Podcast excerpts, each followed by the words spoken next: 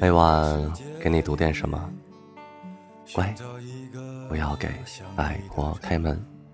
这里是大灰狼讲故事。你好，我是李大狼。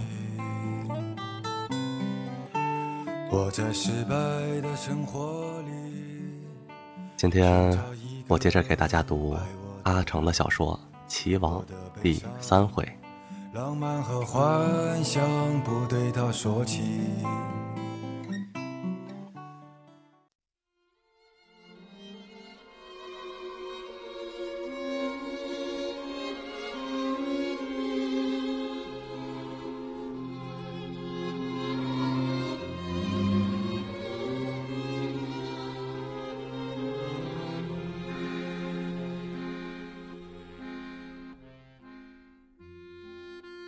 这个农场在大山林里，活计就是砍树、烧山、挖坑、再栽树。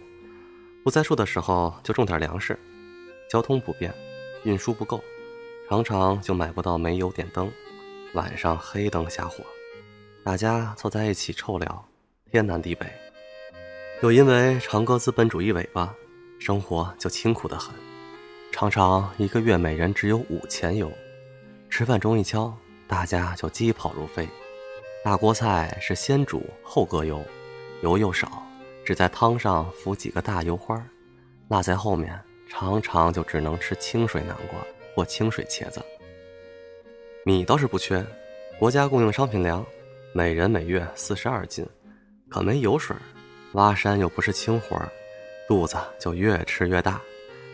我倒是没什么，毕竟强似讨吃。每月又有二十几元工薪，家里没有人惦记，又没有找女朋友，就买了烟学抽，不料越抽越凶。山上活紧时，常常累翻，就想，呆子不知怎么干，那么精瘦的一个人。晚上大家闲聊，多是精神会餐，我又想，呆子的吃相可能更恶了。我父亲在时炒的一手好菜，母亲都比不上他。星期天常邀的同事专事品尝，我自然精于此道，因此聊起来常常是主角儿，说的大家个个腮胀，常常发一声喊，将我按倒在地上，说像我这样的人实在是祸害，不如宰了炒吃。下雨时节，大家都慌忙上山去挖笋，又到沟里捉田鸡，无奈没有油。常常吃的胃酸，山上总要放火，野兽们都惊走了，极难打到。即使打到，野物们走惯了，没膘，熬不得油。尺把长的老鼠也捉来吃，因鼠是吃粮的，大家说鼠肉就是人肉，也算吃人吧。我又常想，呆子难道不馋？好上加好固然是馋，其实饿时更馋。不馋，吃的本能不能发挥，也不得寄托。又想，呆子不知还下不下棋。我们分厂与他们分厂隔着近百里，来去一趟不容易，也就见不着。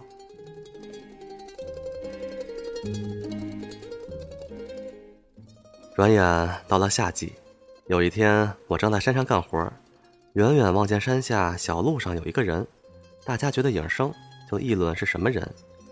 有人说是小毛的男的吧？小毛是队里的一个女知青，新近在外场找了一个朋友，可谁也没见过。大家就议论这个人可能是来找小毛，于是满山喊小毛，说他的汉子来了。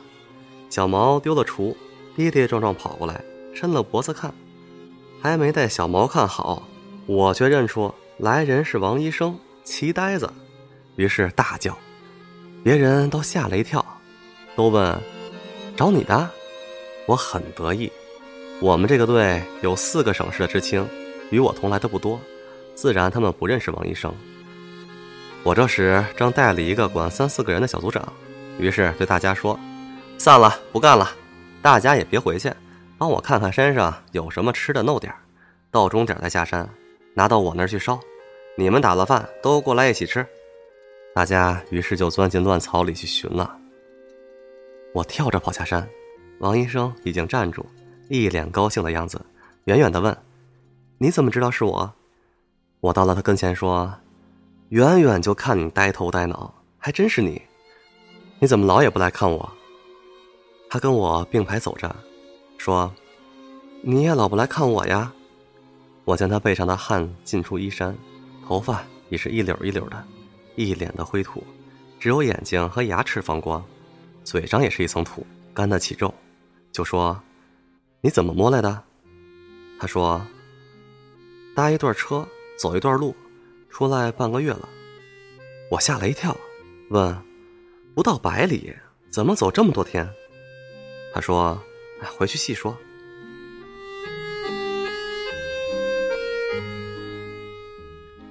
说话间，已经到了沟底队里，队上几口猪跑来跑去，个个瘦得赛狗。还不到下班时间，冷冷清清的，只有对上伙房隐隐传来叮叮当当的声音。到了我的宿舍，就直进去。这里并不锁门，都没有多余的东西可拿，不必防谁。我放了盆，叫他等着，就提桶打热水来给他洗。到了伙房，与炊事员讲：“我这个月的五钱油全数领出来，以后就领生菜，不再打熟菜。”炊事员问我：“来客了？”我说：“可不。”炊事员就打开锁了的柜子，舀一小勺油，找了个碗盛给我，又拿了三只长茄子。说：“明天还来打菜吧，从后天算起，方便。”我从锅里舀了热水，提回宿舍。王医生把衣裳脱了，只剩一条裤衩呼噜呼噜的洗。洗完后，把脏衣服按在水里泡着，然后一件一件搓，洗好、刷好，拧干晾在门口绳上。我说：“你还挺麻利的。”他说：“从小自己干惯了，几件衣服也不费事儿。”说着，就在床上坐下，弯过手臂去挠后背，肋骨一根根动着。我拿出烟来请他抽，他很老练地敲出一支，舔了一头，倒过来叼着。我先给他点上，自己也点上。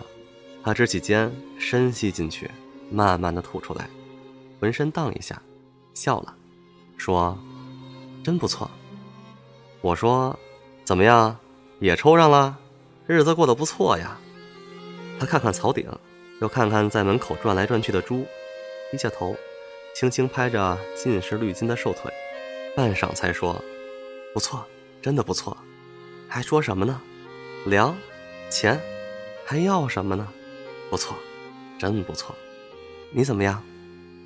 他透过烟雾问我，我也感叹了，说：“钱是不少，粮也多，没错，可没油啊。”大锅菜吃的胃酸，主要是没什么玩的，没书，没电，没电影，去哪儿也不容易，老在这个沟里转，闷得无聊。他看看我，摇一下头，说：“你们这些人呢，没法说，想的尽是锦上添花。我挺知足，还要什么呢？你呀，你就是叫书害了。你在车上给我讲的两个故事，我琢磨了，后来挺喜欢的。”你不错，读了不少书，可是归到底，解决什么呢？是啊，一个人拼命想活着，最后都神经了，后来好了，活下来了，可接着怎么活呢？像邦斯那样，有吃有喝，好收藏个什么？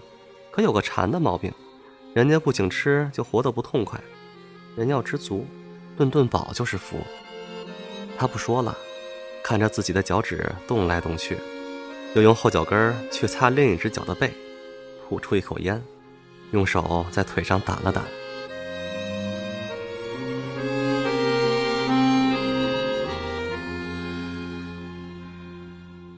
我很后悔用油来表示我对生活的不满意，还用书和电影这种可有可无的东西表示我对生活的不满足，因为这些在他看来，实在是超出基准线之上的东西，他不会为这些烦闷。我突然觉得很泄气，有些同意他的说法。是啊，还要什么呢？我不是也感到挺好了吗？不用吃了上顿惦记着下顿，床不管怎么烂，也还是自己的，不用窜来窜去找刷液的地方。可我常常烦闷的是什么呢？为什么就那么想看看随便什么一本书呢？电影这种东西，灯一亮就全醒过来了，图个什么呢？可我隐隐有一种欲望在心里，说不清楚，但我大致觉出是关于活着的什么东西。我问他：“你还下棋吗？”他就像走棋那么快的说：“当然，还用说。”我说：“是啊，你觉得一切都好，干嘛还要下棋呢？下棋不多余吗？”他把烟卷停在半空，摸了一下脸，说：“我迷象棋，一下棋就什么都忘了。待在棋里舒服，就是没有棋盘、棋子儿，我在心里也能下，碍谁的事儿了？”我说。假如有一天不让你下棋，也不许你想走棋的事儿，你觉得怎么样？他挺奇怪的看着我说：“不可能，那怎么可能？我能在心里下呀，还能把我脑子挖了？你净说些不可能的事儿。”我叹了一口气，说：“唉，下棋这事儿看来是不错。看了一本书，你不能老在脑子里过片儿，老想看看新的。可棋不一样了。”自己能变着花样玩。他笑着对我说：“怎么样，学棋吧？咱们现在吃喝不愁了，顶多是照你说的不够好，又活不出个大意思来。书你哪儿找去？下棋吧，有优下棋解。”我想了想，说：“我实在是对棋不感兴趣。我们队倒有个人，据说下的不错。”他把烟屁股使劲扔出门外。眼睛又放出光来，真的有下棋的，嘿，我还真来对了。他在哪儿？我说还没下班呢。看你急的，你不是来看我的吗？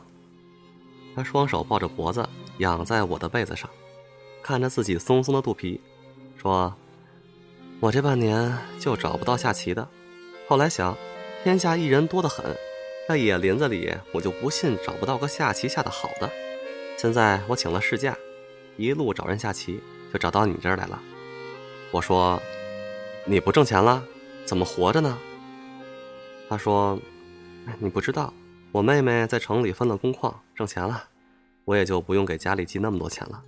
我就想趁这功夫会会棋手，怎么样？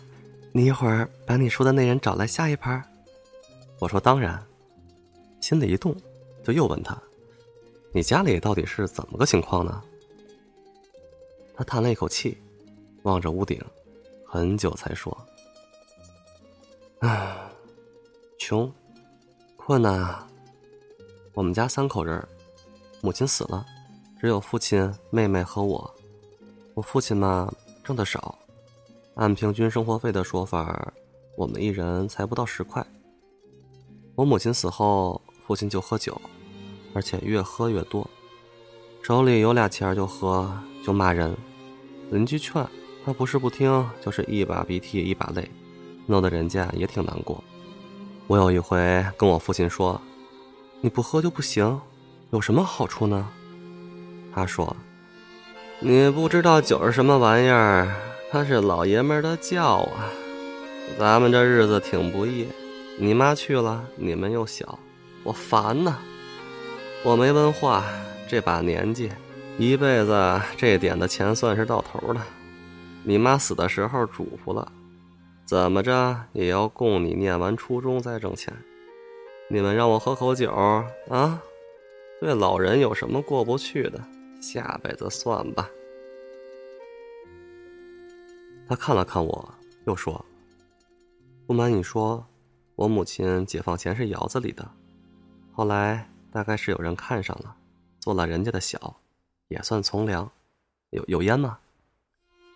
我扔过一根烟给他，他点上了，把烟头吹得红红的，俩眼不错眼珠的盯着，许久才说。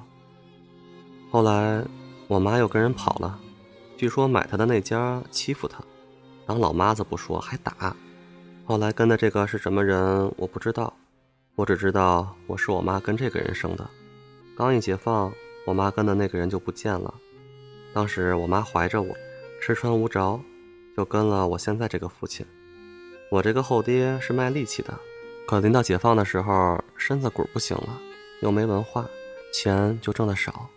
和我妈过了以后，原指着相帮着好一点，可没想到添了我妹妹后，我妈一天不如一天。那时候我在上小学，脑筋好，老师都喜欢我。可学校春游、看电影儿，我都不去，给家里省一点是一点。我妈怕委屈了我，拖累这个身子，到处找活儿。有一回，我和我母亲给印刷厂叠书叶子，是一本讲象棋的书，叠好了，我妈还没送去，我就一篇一篇对着看，不成想就看出点意思来，于是有空就到街上看人家下棋，看了有些日子就手痒痒，没敢跟家里人要钱，自己用硬纸剪了一副棋，拿到学校去下，下着下着就熟了，于是又到街上和别人下。原先我看人家下的挺好，可我这跟他们真下，还就赢了。一家伙就下了一晚上，饭也没吃。我妈找了来，把我打回去。唉，我妈身子弱，都打不疼我。到了家，她竟给我跪下了，说：“小祖宗，我就指望你了。你若不好好念书，妈就死在这儿。”我一听这话，吓坏了，忙说。妈，我没不好好念书，您起来，我不下棋了。我把我妈扶起来坐着。那天晚上，我跟我妈叠叶子，叠着叠着就走了神儿，想着一路棋。我妈叹一口气说：“你也是，看不上电影也不去公园就玩这么个棋。哎，下吧。可妈的话你得记着，不许玩疯了。功课要是落下了，我不饶你。”我和你爹都不识字儿，可我们会问老师。老师若说你功课跟不上，你再说什么也不行。我答应了。我怎么会把功课落下呢？学校的算术我跟玩似的。这以后我放了学先做功课，完了就下棋，吃完饭就帮我妈干活，一直到睡觉。因为叠叶子不用动脑筋，所以就在脑子里走棋。有的时候魔怔了。会突然一拍树叶，喊不齐，把家里人都吓一跳。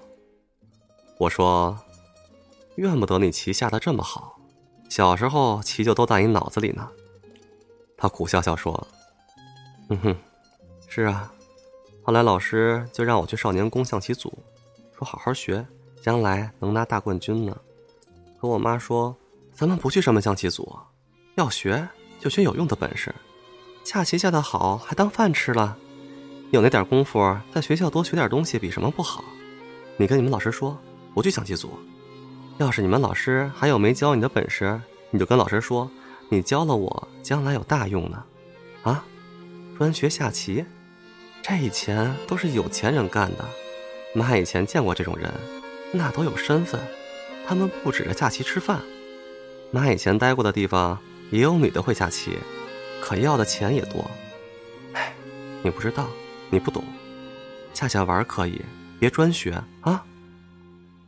我跟老师说了，老师想了想，说没什么。后来，老师买了一副棋送我，我拿给妈看，妈说：“哎，这是善心人呐。可你记住，先说吃，再说下棋。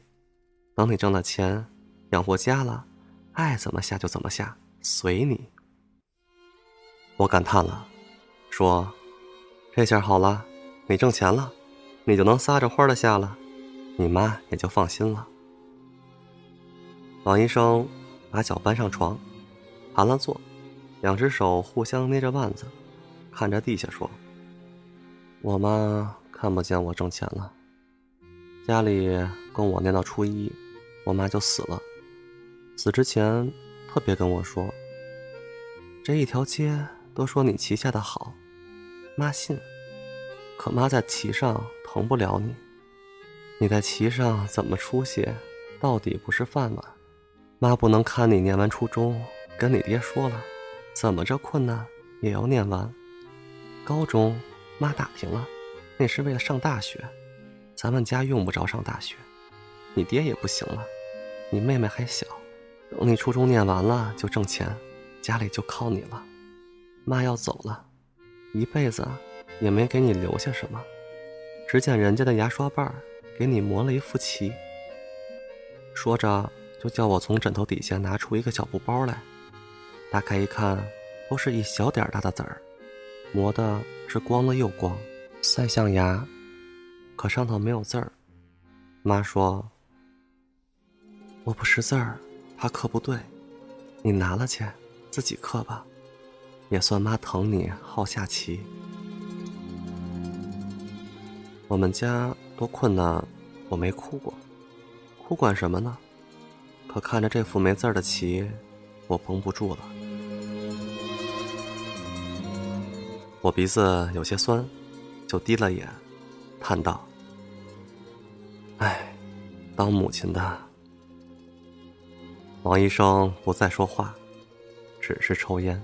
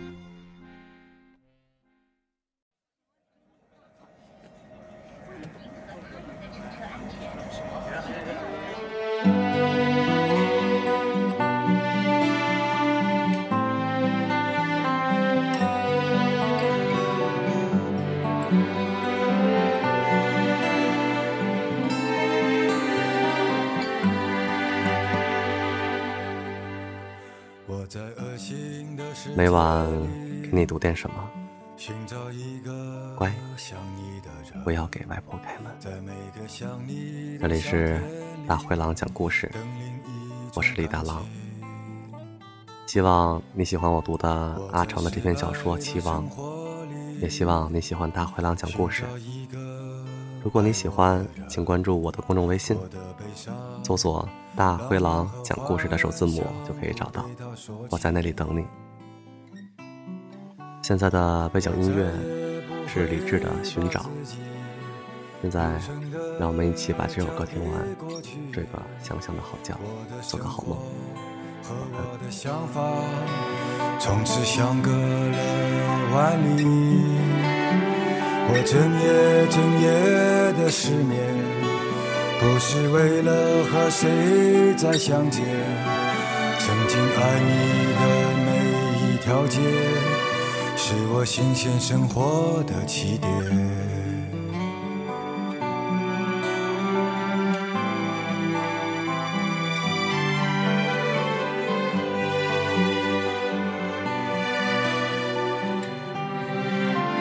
我在陌生的感动里寻找一个像你的人，就算像过去一样被误解，不快乐。我在干裂的春天里寻找一个平凡的人，他的善良、甜蜜和阳光陪伴我自己。我再也不会把自己彻底的交给一个人，我的理想就像这黑夜。一分一秒的锻炼，我一天一天的发呆，不是为了酝酿些什么，真情早已经被他们毁灭，还有什么不能去拒绝？